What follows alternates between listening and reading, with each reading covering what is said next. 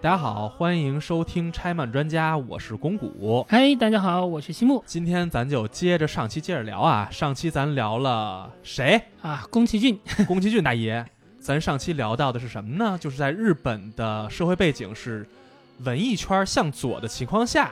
宫崎骏是在左派，应该说是一个现在来看是一个代表人物，是吧？ 应该是说在四五十年代的那种大潮之下，嗯嗯我们的宫崎老爷子，嗯，刚刚开始走上左派之路的时候的那种，对，包括我们现在看到宫崎骏说是一直以左翼形象去示人，或者说大家印象是这样的，他是怎么成为今天的宫崎骏，或者说那个时期的宫崎骏是什么样的，嗯，是？吧？那咱这一期呢，就可以聊到上期说到那个人了，我们也要聊聊高达了。哎，我们先聊到一个新人物，这个人呢叫安彦良和。嗯其实很多中国人啊，可能对这个人不太熟，嗯因为他的一些作品呢，相对来说比较硬核一些，嗯翻译成中文的也比较少。嗯，不火哎对，没错，你就这么说吧。啊但是呢，安彦老爷子呢，在日本而言，他可以被称之为历史漫画之王。火，你这是一下拔高了。他在历史漫画的这个圈子里面是一个非常牛逼的作者，嗯，而且这个呢跟我们今天要讲的一些事情也有非常大的关系，嗯，我们来带领大家看一看他是怎么样走上这样的一条路线。欧耶！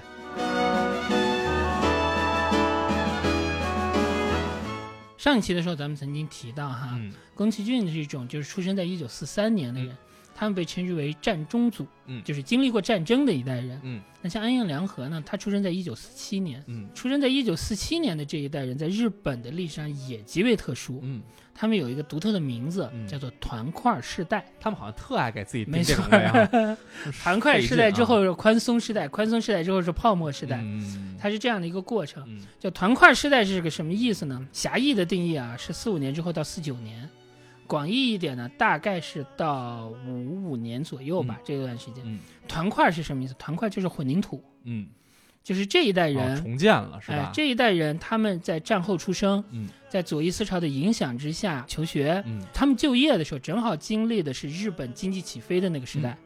刚他刚们开始是起飞。对，他们是日本经济起飞时代的创造者嗯和得力者，嗯注意是得力者。嗯嗯，到泡沫时代的时候，嗯他们退休了，功成名就。哎，可以说他们是享受了日本这个经济腾飞的红利的一代人。哎，他们之后的宽松时代，就是会经历日本经济泡沫破灭嗯那个时代的那样的一波人。下行的时代了。对，没错。嗯所以在日本社会里面，对团块时代的这一代人的看法也很复杂。嗯一方面，大家承认他们是日本经济腾飞的创建者嘛，日本社会最中间的人。嗯但是也正是他们这一代人在日本经济腾飞的时候的一些并没有打好基础或者没有做好的一些方面，责任也在他们。导致了泡沫经济的爆发，嗯也导致了日本到今天嗯，处在现在这个咱们这个屌样儿的哎嗯这个样子的这样。而同时呢，他们呢享受了足够的嗯，这个红利名望也有了，钱也有了，退休金也拿得很是高，啊终身被企业雇佣，然后用一种很古板的面孔嗯反过来迅速说：“你们这些人就是嘿，高高在上的。对你们这些啊嗯人都不像我们当年那样那么努力，什么什么的。”所以，在日本现在团块时代并不是一定是好好词儿，嗯嗯，它是这样的一个状况。嗯其实它就很昭和好吧，还简单还来挺讲准确的这个。那你像安彦良和，他出生在一九四七年嗯，这就是典型的团块。嗯，他出生的地方呢，在北海道。嗯他出生前后的这段时间的北海道这个地方，就是日本东北地区啊，有特殊点在哪里啊？嗯日本的北边儿嗯就是苏联嗯库 页岛，驻日美军和苏联的最直接的前线嗯，就在北海道，是所以整个日本的东北地区，包括从北海道一直到青森这一片，。嗯嗯日本的自卫队的基地嗯和美军的基地特别的多。嗯嗯因为美军基地带来了大量的西方的思想，嗯一方面它是一种西方思想进入最早接受到的地区，嗯嗯另一方面呢，它又渗是透的也很深。包括你看东北有一些地方，当然我们前面说过，东北有大多数地方的棒球沙漠，但是嗯东北有一些地方的棒球开展的特别好，嗯，跟美军基地有非常大的关系。日本的棒球成为国球，直接原因就是因为美国的军事基地啊，带来了棒球这项运动。对，没错。嗯然后一方面来讲呢，它接受西方思想，它是一个前线的基地，嗯同时呢，又是因为它就是跟苏联对抗的直接的基地嘛，嗯所以管制也特别厉害。哦，这就导致整个日本东北从四五十年代到五六十年代到七十年代，嗯，它的学生运动和工人运动的激烈的程度，比本州、嗯还有除了东京之外的嗯其他的很多的地方、嗯都要更加激烈一点。嗯东京特殊，嗯，因为东京毕竟是全国那什么事儿都先在那里出对。但是其他地方来讲，东北地区接受到的这个西方思想，嗯明显要比比方说九州嗯， 或者四国这种比较乡下的地方嘿更加那什九么州等着闹事儿呢那边 儿，回头来讲安阳梁河，国内对于安阳梁河在高中之前的资料不算是特别的多，嗯所以我们知道的并不是特别清楚。但是安阳梁河大放光彩就是他的大学时代，嗯他后来考上了日本的弘前大学，在青森。嗯在他自己的回忆录里面，他曾经提过， 嗯他在十六岁还在上高中的时候，他的老师跟他讲的课讲的是什么呢？中国八路军的英勇抗战史，啊以及中国共产党辛苦建国的整个的这个革命奋斗史。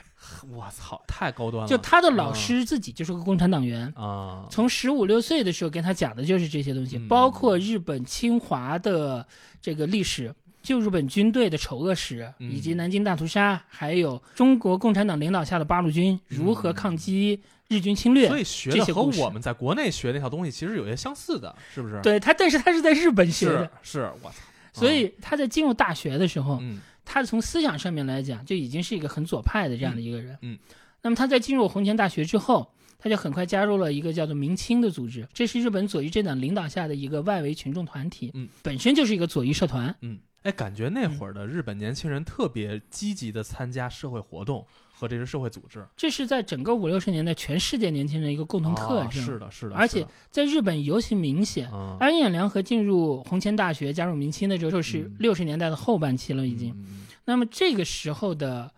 日本左翼学生运动，嗯呈现出的特点跟宫崎骏那个时候嗯又不太一样了，嗯就是六二年第三保斗争前后那时候又不一样。嗯一方面来讲呢，就是左翼运动变得更加澎湃，嗯每年都有事儿嗯，年年的事儿一次比一次大。嗯先是一九六六年，就是所谓的三里冢斗争。嗯三里冢斗争什么意思呢？就是日本有个成田机场，嗯当时日本政府征用农民的土地修成田机场嗯，但是给的赔偿不够。嗯，日本的农民和日本政府之间发生了巨大的冲突，哦青年学生和青年工人前去支援。嗯，这个斗争在日本从一九六六年一直持续到了两千年，到两千年到两千年日本政府最终给予了一个很丰厚的赔偿，嗯这个事儿才差不多了结。嗯我们如果看当时的这个现场的视频，就是那个场面是很大。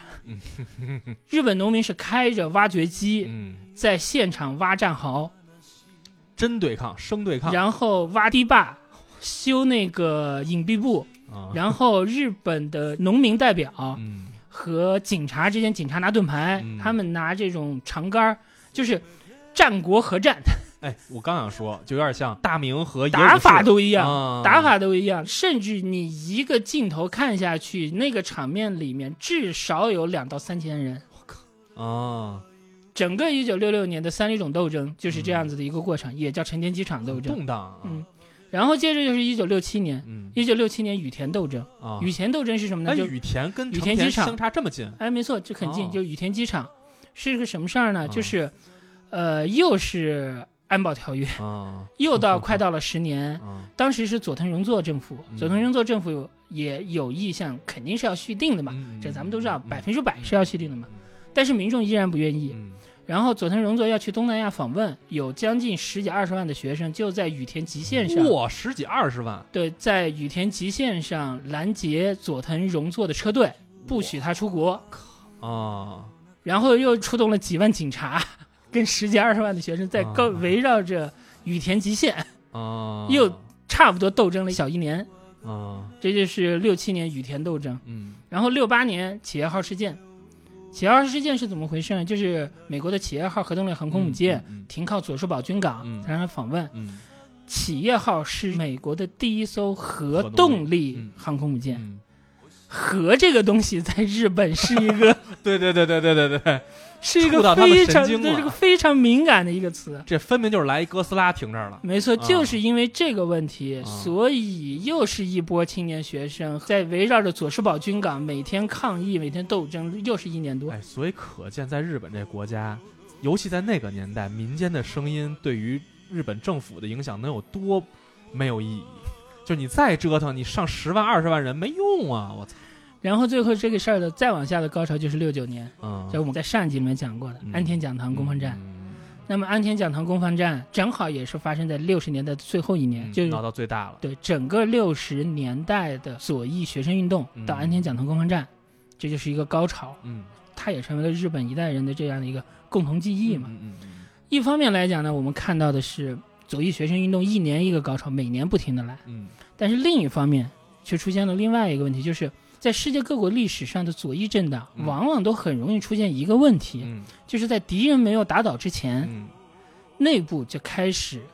嗯，互相为敌。嗯，嗯嗯，我永远比你更左翼，嗯在我的左边永远会出现一个新的嗯，团体、组织、政党或者党派嗯把我，踢掉，嗯然后在他的左边又会出现一个新的，嗯，其实感觉右翼也是，就是有了右翼之后，那我出极右，哎，感觉就是大家都爱去往极端的方向走，没错嗯，就是当一个社会运动开始发展到这样的程度之后，是，永远都是越来越极端的那些人，没错，他们会永远不断的出现，是极端会被另一个极端干掉。是，当时日本也就出现了这样的状况。一个方面呢，就是以一些左翼政党为主，他们的上层开始变得越来越官僚化，嗯嗯嗯，就越来越变得正儿八经像是个党，嗯而不再是一个团体，嗯一个革命进步的团体。嗯，嗯另一方面呢，又不断的出现了新的左翼，嗯就是这个程度到了什么程度？我在找资料的时候，我曾经看到一张图片，嗯你知道这些人他们在街头做运动的时候，他们都戴那个安全帽。嗯日本人的这种设计文化啊嗯，他们会在安全帽上写自个儿的那嗯嗯个嗯党派名字或者画标语嘛，嗯啊就跟家徽一样。嗯，那张图里面至少有三十种不同样式的安全帽，嗯，已经内部分派系了，写完了各种各样，就是每一个党派、每一派嗯都有他自己不一样的安全帽。嗯嗯这样的两拨人在街头遇到的时候，很有可能还没跟警察打起来，自己内部就先打起来了。嗯，所以派这系是林立，对，所以这就是一个问题，就是左翼永远有更左翼，嗯，然后占据上层的真正在这个过程中间得利的一些人，其实往往并不是真正的革命者。嗯嗯，是既得利益者，日本同时代的大家也都很熟的一个作家，就是村上春树，嗯，他的成名作嘛，《挪威的森林》，但里面他的那个女主人公绿子曾经说过一句话，就说这些人啊，就是说这些所谓的左翼学生运动的领导人，每一个都是冠冕堂皇的伪君子，嗯在台上话说的可好听了，嗯下了台急不可耐的手就要往女生的裙子下面去伸，嗯嗯然后等到四年大学一毕业，嗯长发一剪，找个大公司钻进去，照样当人五人六。 当时的学生运动就是已经到了这样的一个时候，嗯就是在六十年代后期。那么很明显，安彦良和进入大学的时候面临的就是这样的一个状况，嗯嗯嗯就是我们不可能百分之百的复现出安彦良和对于这个事儿他是怎么想的、怎么做，嗯但是我们可以看到他的轨迹，嗯他在明清没待多久，嗯很快就退出了明清，嗯然后就参加了弘前大学的一个叫做新左翼联盟，嗯新左翼联盟后来演变成了弘前大学的全共斗，嗯然后他又从全共斗退出，他跟几个好友一起建立了一个叫做越南和平守护会。呵，那个时候就是美国的越南战争是正打的时候嘛，那么他建立这个就是以反越战嗯为主要的这样，他们这个越南和平守护会做了很多的工作，嗯就开展了很多活动，比方说他们会去采访，在二战的时候，日本曾经侵入过越南的那些军队的嗯退役老兵，嗯复现越南的状况等等，然后，所以安彦良和在弘前大学很快就成为了真正的弘前大学学生运动的头儿。嗯他不是玩票的，嗯，这哥们儿真不是玩票的，就人是家是有主意的，这哥们儿就是学联的领导人，嗯是学生社会团体的老大，嗯，就是这样子的一种概念。做成骨干了，对，没错。先是六九年初，这个安田讲堂攻防战，嗯安彦的很多的朋友都去了东京嗯去支援。嗯安彦当时没钱，嗯他去不了。嗯他呢那个时候就在靠给初中生做家教补课来挣钱。他是在初中生他的学生的家里面看新闻，然后看到了这个安田讲堂攻防战的事情。他去那里的同学后来都被逮捕了，嗯后来都在那个现场就被逮捕了。嗯嗯然后当时弘前大学也成立了全共斗。嗯弘前大学的全共斗为了支援东大全共斗，嗯发起了弘前大学占领行动，嗯就是要跟东大一样，学生组织起来占领弘前大学。嗯安彦当时其实已经大三，没怎么去学校了，嗯他不同意这件事儿，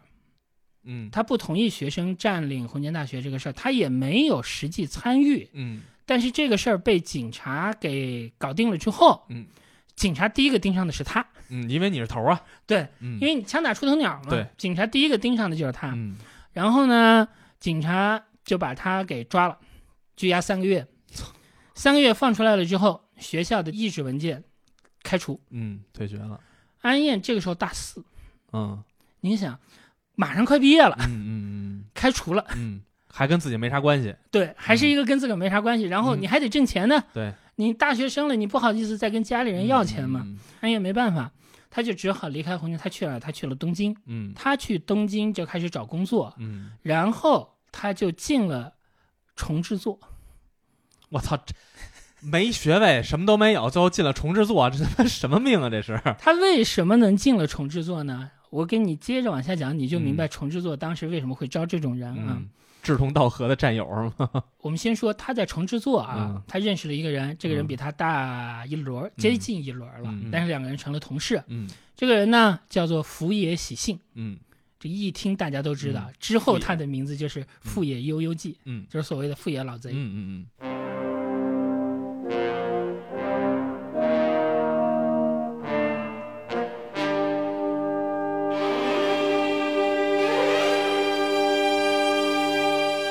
呃，福野这个人，我们就要说到福野了。嗯福野跟宫崎骏其实同年，嗯他们都是四三年的。嗯他跟宫崎骏的家境其实特别像，嗯，就是福都是野富二代，福野和宫崎骏这两个人，如果你对比他们之前的人生履历，嗯会发现很有意思的地方。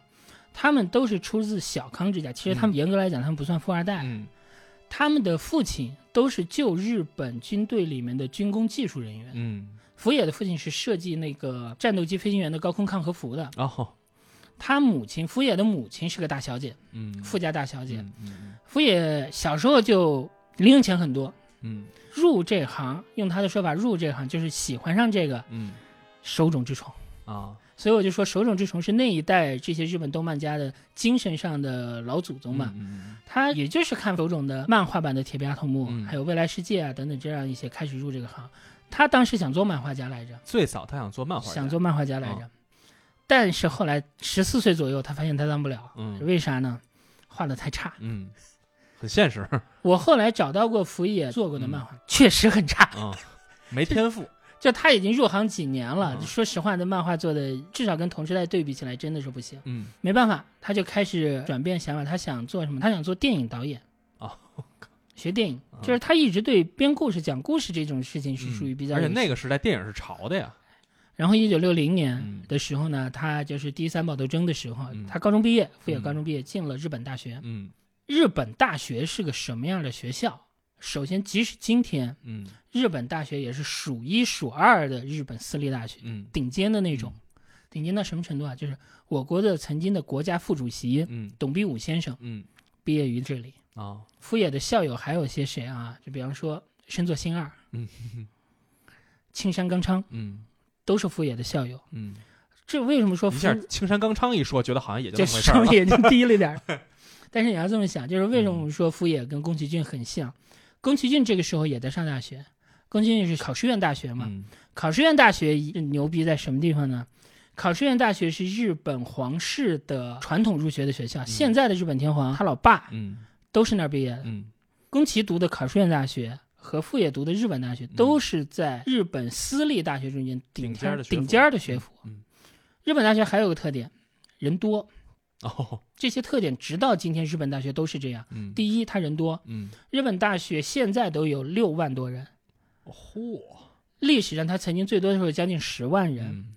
而且日本大学是特别强调一件事情，就是就业。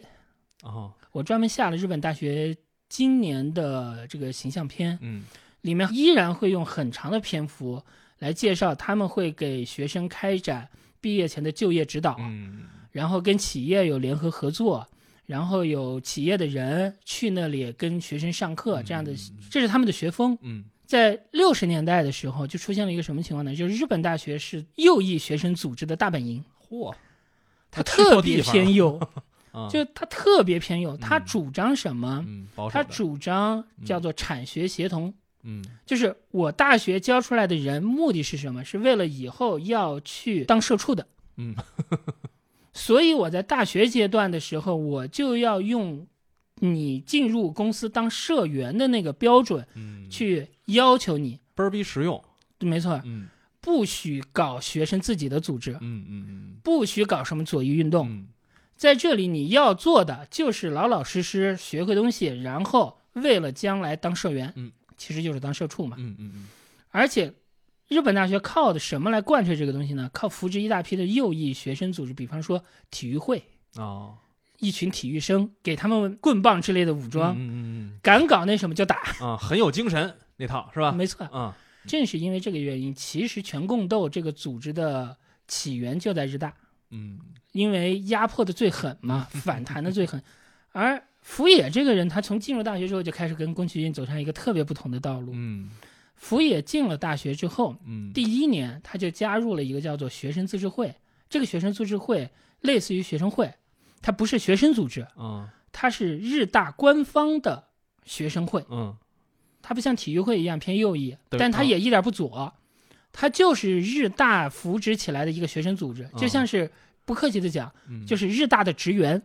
嗯嗯这个学生自治会里面的学生最大的工作是什么？嗯，是要跟着老师一起去拜访各个企业，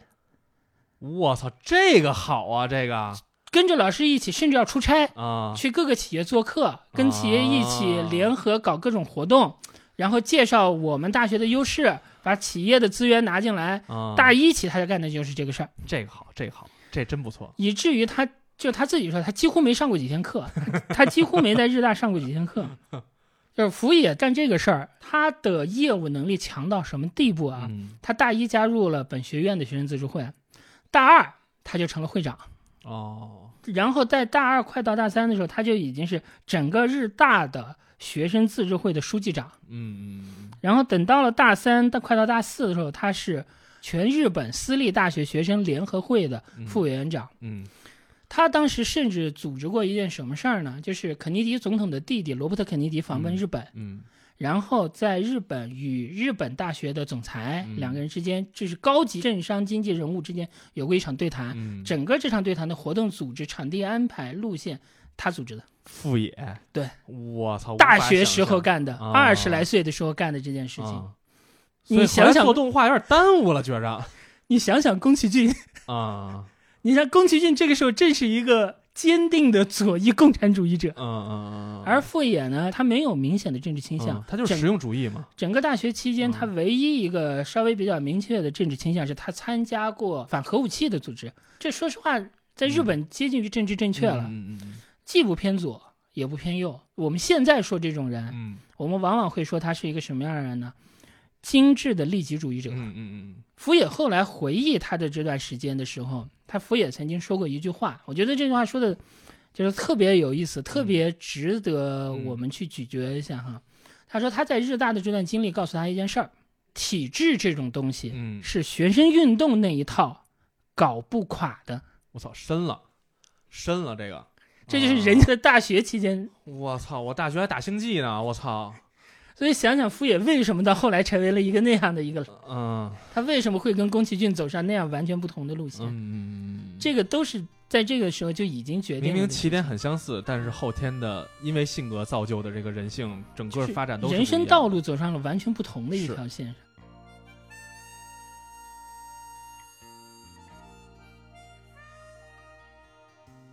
然后就是一九六三年，福野毕业。嗯福野毕业了之后，就遭遇了一个状况，这个状况说出来一点儿不新鲜，嗯毕业即失业。嗯怎么着呢？福野学的是电影，嗯他读的是电影的院校，嗯但到了六十年代初期，日本的电视起来了。嗯电视侵占了大量的电影原来的空间，电影的从业人员工作不好找了。嗯嗯恰好傅野这个时候毕业，嗯，没有办法，他找不着工作。对，他你在是做电视节目呢，现在人玩短视频了哎，没是错，不是一样的道理？啊，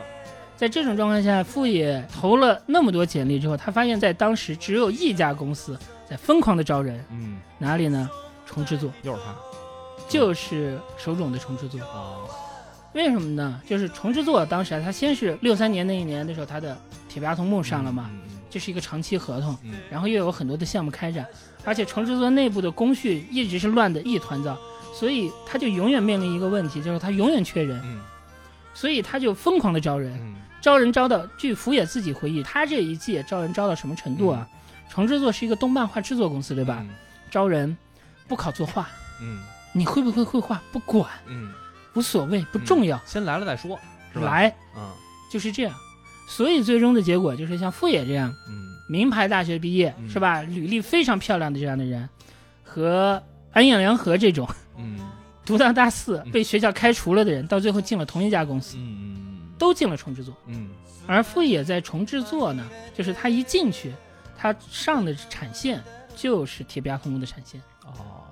所以你想这个事儿其实挺有意思，就是富野是因为漫画版的铁臂阿童木开始想干这行的，嗯，当他工作的时候做的就第一干个的是这个做的就是这个人物，愿望实现的感觉也不错，而且最有意思的就是你现在找一九六三年版的铁臂阿童木嗯第九十二集就是富野做的，富野做这个的第一集嗯就是那个。嗯而且这个第九十二集讲的是铁臂阿童木和一个宇宙间的外星机器人之间的一个故事，这个内容没有原作，没有原来的漫画、嗯故事原、创，编剧、嗯，分镜、演出都是富野一人儿，除了画画不是他，除了画不出来，其除他了什么画都不出来，行其他所有的活儿嗯都是他一个人干的。富野自己也评价过手冢他的老板，嗯富野是这么说手冢的。他觉得手冢是一个世所罕见的短篇漫画家，嗯也是一个非常不错的长篇漫画家。嗯但是是一个非常糟糕的动画导演，以及一个无可救药、特别令人讨厌的公司老板。嗯手冢为什么整个的，无论是铁臂阿童木的产线，还是包括像多罗罗的产线，嗯还有藤制作当时的其他的一些产品，为什么出现很多很多的问题？包括对员工的压榨嗯，包括钱给的少，二十四小时工作。除了业界本身给钱少，嗯当时那个环境给钱少之外，一个很大的问题就在于，嗯，就是手冢对整个重制作的管理是非常艺术家式的，随心所欲。嗯它可以到什么地步啊？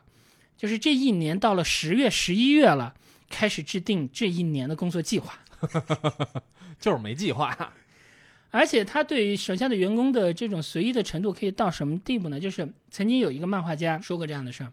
当时重制作的新人嗯一个月是一万五千日元，他已经是成名的人了，所以手冢花了四万五千日元把他挖进来。嗯然后有一天，他跟手冢开玩笑嗯说：“哎呀，其实你要是给我工资再翻一倍，我能给你干得更好。”嗯，下个月手冢给了他九万日元，还是有钱呗，我操啊！这个人自己都吓了一跳，因为真不是因为重制作有钱，嗯就是手冢觉得有意思就给了，嗯嗯他觉得有嗯，意他思，没有什么管理的概念，对，嗯但是他也同样可以因为种种的原因，他就不给。嗯很随性，富野曾经说过，手冢批评他们、嗯训他们，就说你们做的太烂了，嗯嗯，你们这这个导致我们收视率上不去，什么什么嗯你们要不。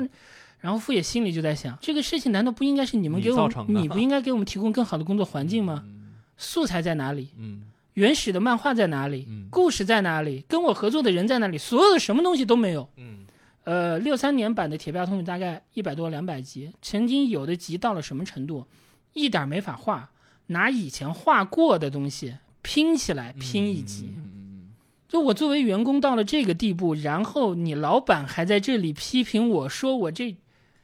对吧？嗯，你可以想象富野的心首情。先必然是管理上有问题，但是我觉得啊，好像整个日本的动画圈儿里头存在一种现象，我觉得也是日本这个民族的一个一个传统吧，就是下课上，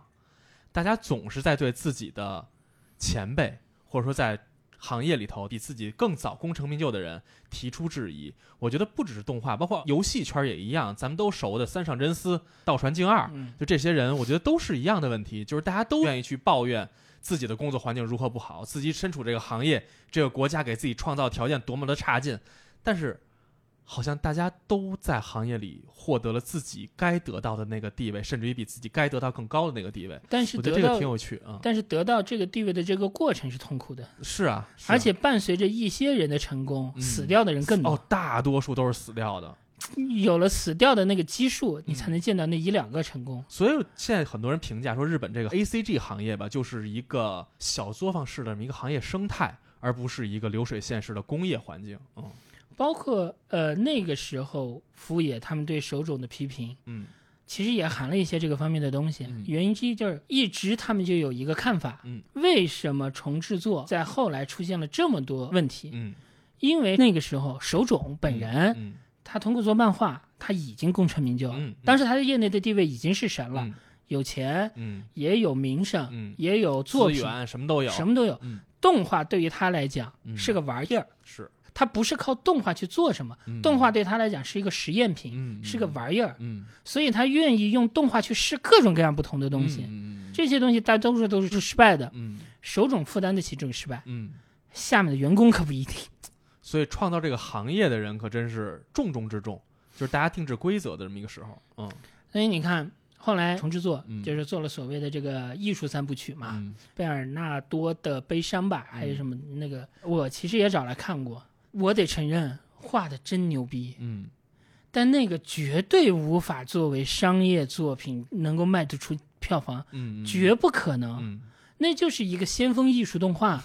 你要想指望那个东西给公司挣钱，那你真是瞎了心。嗯他做他的艺术三部曲的时候，投入了太多的钱，嗯公司资金链断裂，嗯最后导致这个公司就垮了，嗯，就吧？完蛋了。在重商市倒闭之前，嗯傅业已经离开了。嗯，这傅爷已经从那里跳槽出来了。然后和安彦良和一起吗？一开始他还真没有跟安彦良和一起，嗯那时候是七三年，嗯傅爷从从商市跳槽出来，然后接着就有一个问题，就是干嘛？嗯从七三年一直到八三年，嗯整整十年的时间，嗯傅爷干过啥呢？嗯他当过讲师，嗯去大学里讲课；他当过广告设计人员，去拍广告。他还一度想回头重新当漫画家，嗯，画了一些漫画嗯，实在卖不出去，还是不行。最后最后，布德里他回到了动画行业，嗯而且这个十年，就是你要记着七三年到八三年这个时间段，宫崎骏在干什么？嗯他那时候已经是搞世界名著剧场了。嗯宫崎骏从东映的那个时候开始，他就一直被他周围的人视为这个业界的明日之星。哦，你想啊，宫崎骏本身的工作能力，无论是原画还是编剧各个方面，嗯到扎实。扎实到位，对吧？从思想上面来说，左翼嗯是当时整个日本文艺界符的合符合主流，是而且他是出身于东映这种大厂，根正苗红。根正苗红。他的老师、像大冢康夫，嗯他的伙伴像高田勋，嗯这些人都在业内是有一定位置，嗯，所以这些人的提携和照应之嗯下，宫崎骏从那个时候开始，包括离开东映，开始做世界名著剧场等等，嗯这个时候开始，周围的人都认为他是未来的明日之星，嗯所以他即使犯一些错误，嗯，大家能忍。就是按照国师那么培养的没错，啊。福野可不是。嗯，野路傅野自从离开了重商市 之后，就是混，嗯就是在这个江湖上混，哪里有活去哪里，嗯哪里有钱去哪里。嗯傅野的问题嘛，就是他画工不行嘛，嗯但是傅野呢，他做分镜快，嗯，而且特别快，嗯到了一个什么地步，就是业内对傅野有一个外号，嗯就是分镜千本 切，就是到什么程度啊？啊这十年间，日本动画业界的分镜表啊嗯，出那一本儿一本儿的那个嗯数着傅野喜庆名字的嗯，六百多本儿，这他妈也是天才，我跟你说，人脑子里有画他面。参与过的啊一千两百多本儿。我靠，傅野自己号称说，就是整个七十年代嗯到整个八十年代，日本动画界出的所有的动画作品，嗯，或多或少他都参与过。我操，这太牛了，这就是一个混出来的人，你知道吧？这是一个啊在业内打滚打出来的人。够拼啊，人家也。所以你看，为什么宫崎骏以后会做出来，比方说像那个《幽灵公主》嗯像《千与千寻》这种，哎嗯，嗯它是一个商业性的作品，嗯但是同时你看到它有艺术成就很强的艺术感，没错，很有思考。嗯富野呢， 他是把一个 IP 一直不停的、不停的、不停的、不停的、不停的在做，嗯，就是他做出来的东西是要卖的，嗯他是要给万代 挣钱的嘛，是卖要胶去的呀，卖胶的，是要挣钱的。嗯两个人的差异就在这个地方。嗯怎么样认识这两种人啊？这两个人的性格最有意思的是，我我后来看到了一个故事，就这十年间，傅野跟宫崎曾经有一段时间，他们俩是同事。嗯有一次，这一堆人一起聊天，嗯就聊到了一本书。嗯这本书呢，这个傅野在聊天之前两三天刚刚好刚看过，嗯但是呢，他就觉得吧，就首先这个书很入门，嗯是属于可能大学生读的那种书，嗯比较入门的一种。他他觉得像宫崎这种知识分子的这种很盯的这种人，然后你刚才说我两三天前才看过，嗯不好意思嘛嗯他就干脆说，就说这本书我没看过。嗯按道理来讲，咱们如果是正常人聊天儿哈，嗯这本书你没看过，我可能说，哎呀，那你应该看一点儿，嗯嗯或者是它这个内容很好，怎么样，嗯向你一个推介什么，这就完了。嗯，宫崎骏是这么说的？啊，傅野君，原来你连这本书嗯都没看过呀！哎呀，那你可真的是啊，需要再那什么一点。所以宫崎骏的这个高傲性格是从年轻时候就一直带过来的，不是到后来功成名就才有 的。这让人怎么接这个话？你知道，这就叫不会聊天儿，你知道吗？嗯啊就是你明显看得出来，傅野是一个这个混过的人，呃长袖善舞的人，嗯嗯他跟什么样的人合作都哎有可能合作的好，唯独就是跟宫崎骏。嗯，刚才我们说的这个事儿，傅野一直记到他老年功成名就之后，采访中他还在说这个事儿。嗯我的猜测是，他就会觉得像宫崎骏这种人就是臭知识分子嗯架子，嗯嗯嗯嗯摆出一副臭知识分子的架子，跟这儿干嘛呢？嗯嗯我在这个社会上滚来滚去，每天不停的画那什么的时候，嗯你却是在一个被众人捧的这样的一个阶段。嗯嗯嗯这可能就是傅野和宫崎这两个人，嗯，虽然是同一条路线出身，嗯但是到最后两个人之间变成了完全不一样的两个个体，嗯在性格和人生道路上的这样的一种哎差别。嗯然后我们说回到副业，就刚才我们讲到过，七三年的时候，副业从重制作离职，嗯然后后来重制作倒闭了，嗯但是重制作虽然倒闭了之后，在重制作的尸体上面，嗯是诞生了一大票嗯日本的动画制作公司，嗯以至于这个都可以被称之为重戏。嗯比方说，我们都知道的，像 Madhouse，嗯就是所谓的疯人院，嗯这个公司出的就是《罗德岛》嗯死亡笔记》，嗯，然后《猎人》，太多了，呃，《一拳超人》，嗯，然后嗯金敏跟细田守也是对出自于那里嘛，对吧？然后还有就是日升社，嗯机器人动画的老大，对《城市猎人》、嗯《机动警察》、《星际牛仔》嗯魔神坛斗士》，对吧？你包括比方说京都动画、嗯金阿尼，嗯，其实金阿尼也是从给重制作包外包，对，然后包括他的包包括括，嗯然后他的一些员工怎么怎么样嗯才出来。日本动画就是三系嘛，嗯日本动画公司就是三条主要的系：重制作嗯一系、东映动画一系、嗯龙之子一系。嗯后来在重制作的这一系上，有一个工作室，嗯逐渐发展嗯大起来，就是日升社。嗯，Sunrise，哎，嗯这个时候就已经到了七十年代的后期，嗯，快到八十年代、七都快到零零七九。了，哎， 然后福野呢，嗯这个时候就结束了这个江湖漂泊的这个，他就加入了日升社。嗯，吕布我漂泊半生嗯，是吧？然后当时的日本的这个动画界是一个什么状况嗯哈？就是进入七十年代之后，美苏冷战是主流，嗯随着美苏冷战这个主流，在整个这个业界出现的一股什么潮流呢？就是科幻潮。嗯它的前面是五六十年代美国的科幻黄金三巨头是，开创的科幻黄金时代，然后辅之以的一些流行文化的产品，比方说《星球大战》嗯也是在七十年代上映的。嗯随着《星球大战》还有这些东西的出现，在整个全世界都带动起了一个科幻作品的热潮。嗯在日本，这个科幻作品的热潮体现在哪里呢？嗯就是大型的机器人动画。嗯嗯，铁人二十八，这种机器人动画和这种科幻动画的第一个标志，嗯，也被称之为科幻动画的第一个高潮，其实也是一个你很熟、你很喜欢的作牛品嗯景。豪是吧？一九七四年嗯的《宇宙战舰大和号》哦，嗯安彦良和那个时候就在《宇宙战舰大和号》做原案，嗯他也是最初的设计者之一，嗯嗯嗯包括跟松本零士嗯打交道，然后设计的呃《宇宙战舰大和号》。《是，宇宙战舰大和号》带动了日本动画界的第一次科幻大潮。嗯随后呢，又出现了一些，比方说这个宇宙飞船、嗯机器人，还有公司嗯，做这种玩具产品的。嗯嗯最重要的是，就是这些公司出现了，嗯做这种机器人玩具产品的公司出现了。嗯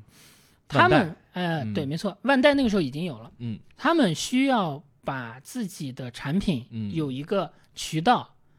来推构广。建这个商业流程，说的通俗一点，就是要做广告。你比方说，你投个呃一点钱，做个一两分钟、三十秒什么的电视台的广告，天天播、嗯是一个办法。嗯但是如果我做一个动画片儿，嗯二十集、五十集，嗯甚至是一百集，是吧？我延续这个铁臂阿童木的那种模式，投入的其实跟广告费差不了太多。嗯然后我一播播很久，嗯而且小孩子这个目标人群打的还特别的准，嗯，所以这些机器人的玩具的这个制造商嗯就开始很喜欢干这样的事儿，嗯就是我投钱给动画公司，嗯你给我做一个机器人动画，嗯。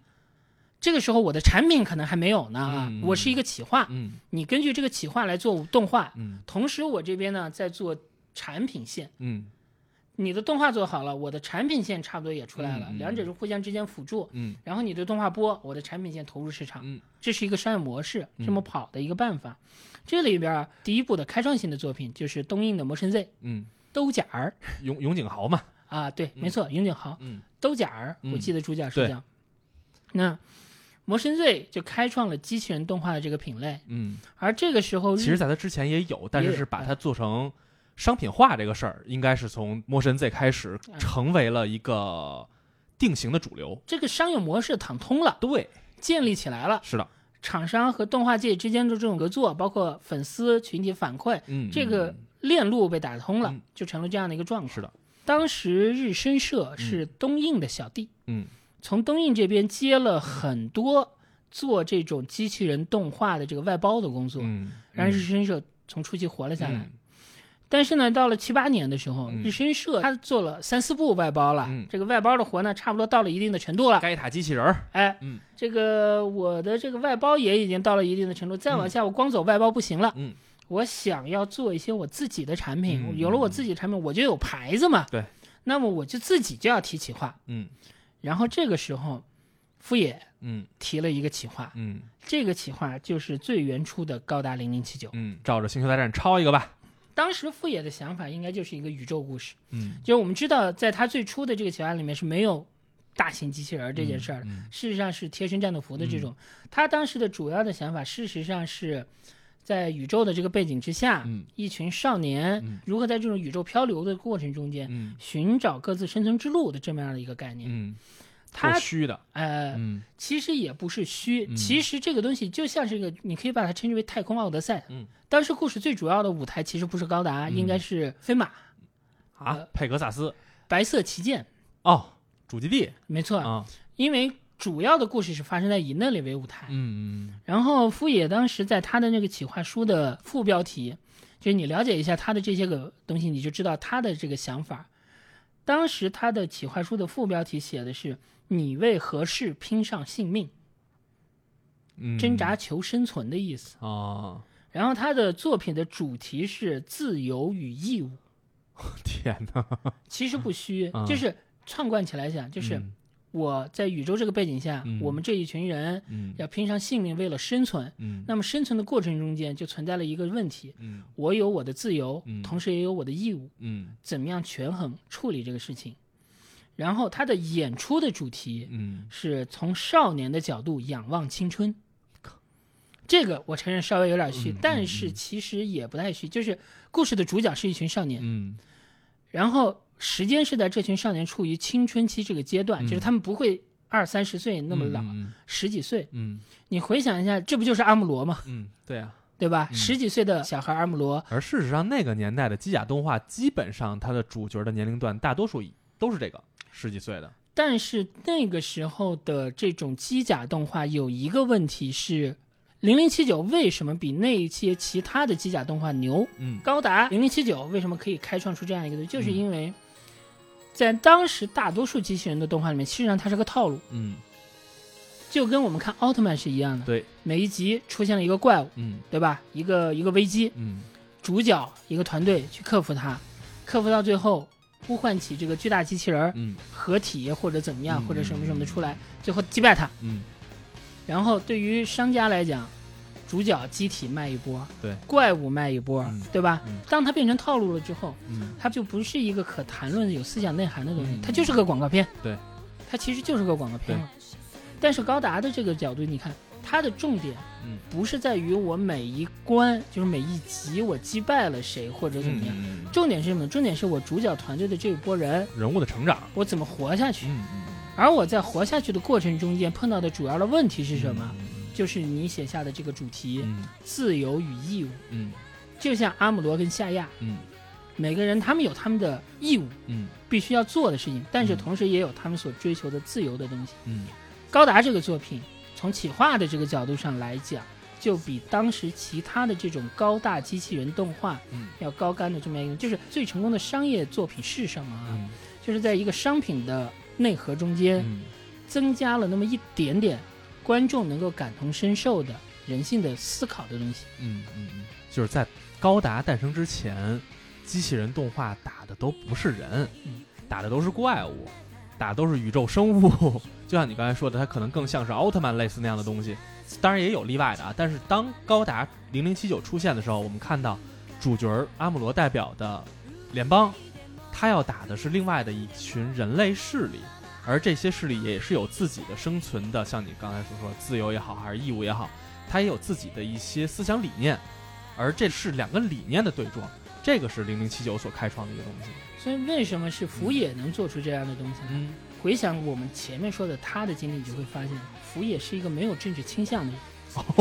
他既不哦是左啊又不右。啊，正是因为他是一个没有政治倾向的人，他没有坚定的说我一定要信奉一个什么的人，嗯，所以以他才能够做出这样的一个作品。就是阿姆罗这波嗯和夏亚这波嗯各自都有各自的理由，嗯嗯，他们都是为了生存，但是每个人就是没有真正的百分之百的正正义义，和哦邪恶和邪恶是的，是的嗯对？吧？每个阵营都有每个阵营里面的好人跟坏人。所以他构建了一个棋盘，棋盘左边是一帮，棋盘右边是一帮。甚至都不是严格的呃左右，我我这个左右不是说立场的左右，哎哎只是说他在左边，一边边儿波在一右波边，一对波对对对对，两对波人是这意思。他然后很冷静哎，没错嗯，福野能够做出这样的作品，是被他前面这啊，十多年的这个东西积累而导致的。嗯嗯，这就是是我常说的一个问题，就是大神们之所以成为神，嗯不是天上掉下来的。嗯嗯嗯为什么每一个大神做的东西都各自有各自的不同？为什么宫崎骏就会做那样的，福野就会做这样的，对吧？以后的谁谁谁又会做那样的，就是就是因为每个人的人生经历都不一样。嗯大神牛逼的地方就在于，他从他的人生经历中间提炼出了足以让他创造出牛逼东西嗯，没的错那个玩意儿，没错，而且把它应用出来，嗯最后终于做出来了，嗯所以他们才是神嘛嗯。嗯嗯回头来讲福野的高达，嗯当时在日升社内部的对比，嗯然后唯一支持福野，就是最支持福野的嗯，安野良和，安彦良和。 安彦良和认为福野的企划，高达嗯零零七九的企划比当时市面上其他的企划嗯领先二十年，嗯原话就是这样，领先二十年。嗯，所以安彦良和要做这个事儿的，现在，看来说这话稍微保守了一点儿，是吧？对啊所以安彦良和他做了高达零零七九的原画，嗯呃，然后还拉进来了一些新人，嗯那个时候的新人啊，嗯，我们现在来看，那都是更是大神看身边的大山神，北斗啊袁邦男、嗯嗯大河袁邦男，嗯对吧？那个铃木一郎，嗯对吧？嗯拉进来了这些人，嗯整个高达零零七九的创作团队的平均年龄不到三十岁，就是一群二十岁，年龄最大的就是福野，嗯，嗯其他所有的人都是大概二十几岁的这样的一个年龄。嗯后来就是为了这个，你我们也知道，为了商业的原因，嗯加入了大型机器人，嗯但是故事的主轴或者说故事的核嗯还是这样的东西，嗯然后做了一个作品出来嗯，七九年上映嗯是吧？嗯上映就失败， 对，首集收视率不到百分之三，嗯嗯嗯，就是过于领先了，大家接受不了，就跟他妈那个《大话西游》一样，嗯大家在那个时候还没法儿直接的吸取到这个作品的魅力。抛出掉所有的技术性因素不谈，嗯只从市场反馈来讲，嗯就是大家可能还停留在我看打的热闹，嗯，就是机器人战斗奇观的那个角度上来讲，嗯，嗯没错，那么可能还没有办法，就是没有办法特别快的理解它的这个问题。是的，那么接下来就是所有的高达迷都熟知的问题嘛，就是紧急改嗯加东西，嗯比方说加核心战机，嗯是吧？嗯加内容。然后据说当时安彦良和为了改这个，安彦良和达到一个什么程度？安彦良和是原画嘛，嗯要有会有大量的工作要重新画，嗯嗯，达到了一个什么程度呢？安彦良和一个月两千 幅原画，这有点像上集咱说那投手了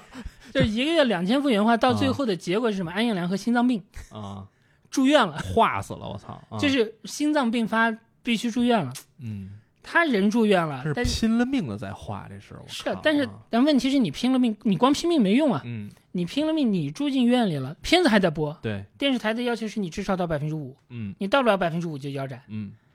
那结果最后就是斩了嘛，就斩了嘛，嗯 对吧？但是高达的这个命运奇特之处，其实也就是在这个地方。嗯我们也都知道，结果嗯斩了之后，不到一年，嗯几个月之后就开始重播，嗯，然后重播的时候收视率就一个劲儿的一往路上涨，飘上，嗯一路往上涨。嗯北海道，嗯，然后后名古屋，嗯然后又东京，一路往上涨，涨到最后就已经是变成了一个现象级产品，嗯，就到了大热。一下火了，然后那个万代也顺势推出了就第一代高达的那个，模型就前后合嘛，就变成了这样子一个状况。嗯就我的感受是什么？就是其实这是就是我们在做其他一些影视项目的时候，有时候我们也会碰到这样的情况，嗯就是并不是这个东西不好，嗯，可能就是没赶上。对，对，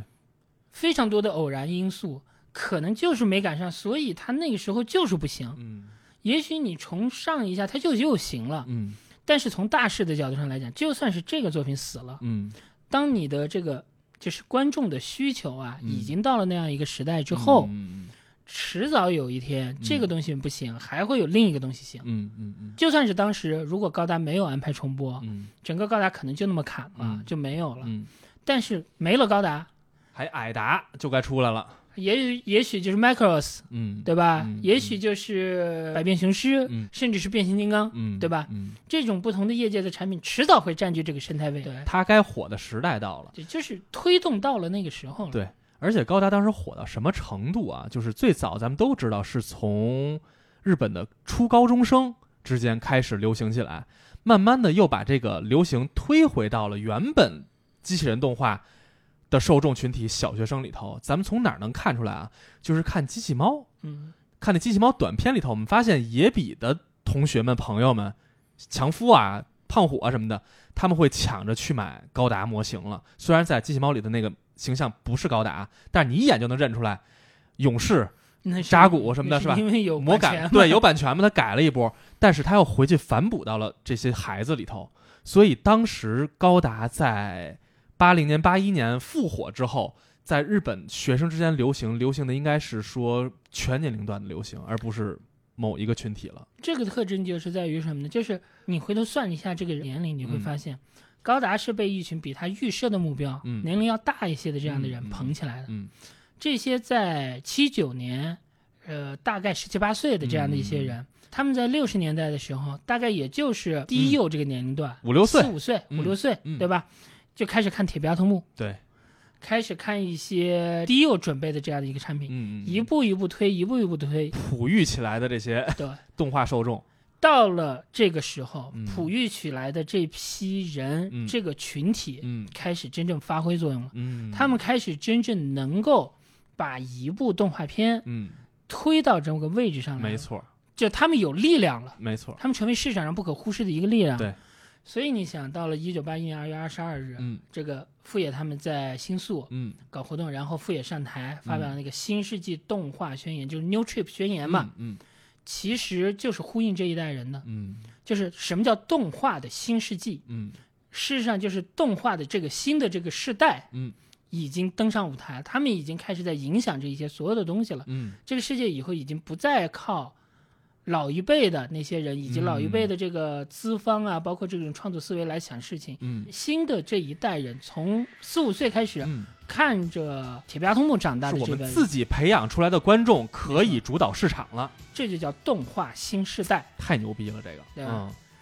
这个呢，就是日本动画历史上嗯的第二次嗯动画高潮，是科幻动画高潮。嗯以高达而言，作为一个标志性事件，嗯从这个时候开始，日本动画，嗯我们甚至可以扩大一点说，A C G 产业嗯不再是低幼的了。嗯它也是经过了这么长时间以来，终于嗯，开始成为一个全年龄向、没错。能够改变社会意识形态的这样的一种产业。哎，你这么一说，真的是到八三年 FC 上市开始，其实你说全年龄向也好，还是什么也好，马上这些 ACG 大潮就来临了，真的是被有动画哺育出来这些受众，开始接纳了他们整个这个市场。就当然，中我们中国人接受这个东西要更晚一点，因为毕竟。嗯嗯但是实际上，你回想一下，呃我们自己的这个动画看群体，嗯其实跟日本的这些动画群体，你的顺序是一样的，嗯，只不过整体后后挪挪了二几十年。啊，哎，你也是从《铁臂阿童木》嗯，《花仙子》，对吧？嗯也是从这些开始的。哦，这是咱们这波人了，咱们这波人是就是，只不过来讲呢，就是你可能没有看过六三年那个那么老的版本，对你看的是后来重制的版本。对对但是顺序也是这样，嗯，先是哎比较低幼式这是的。咱引进引进的好啊，哎，对，没错，啊引按进人们顺也序是按引进顺序的来，啊所以我们这一代人的就是到我现在这个年纪，我都嗯四十多了，我们嗯这代人的我们的世界观的基底、基础最底层的很多的东西，嗯，也确实是在那个过程中间一被点一点塑造被出培来养的出来的。但是也就是在这个时候，就是嗯动画宣言最热闹的这个时候，嗯安彦良和找到这个富野，嗯告诉富野说，他在那一年他看了两部动画，嗯觉得这两部动画太牛逼 了，就是自己这辈子再也不可能做出超越这两部动画他的作品，啊嗯所以自己做动画没希望，嗯所以安彦良和决定不再做动画了，嗯他回头回去做漫画了。嗯，他也确实从此就回去做漫画了。嗯他下次出来做动画，做的是那个《高达 Orange》，叫《高达起源》。嗯嗯嗯他看的这两部作品是什么呢？一个是《风之谷》，嗯另一个是《福星小子二：嗯以力梦中人》。嗯这两部作品，一个的作者我们都知道，嗯风之谷》嘛，嗯呃，宫崎骏啊的《嗯福星小子二之起立梦中人》的作者，原著我们很熟悉，嗯高桥留美子。嗯动画监督嗯是一个当时的业界新人，嗯名不见经传，嗯，押井守。哦，压井弄的他，我靠，那么有关于押井守的故事，可能就是我们下一期我们再开始来讲。完全搭不上尬，我靠这个。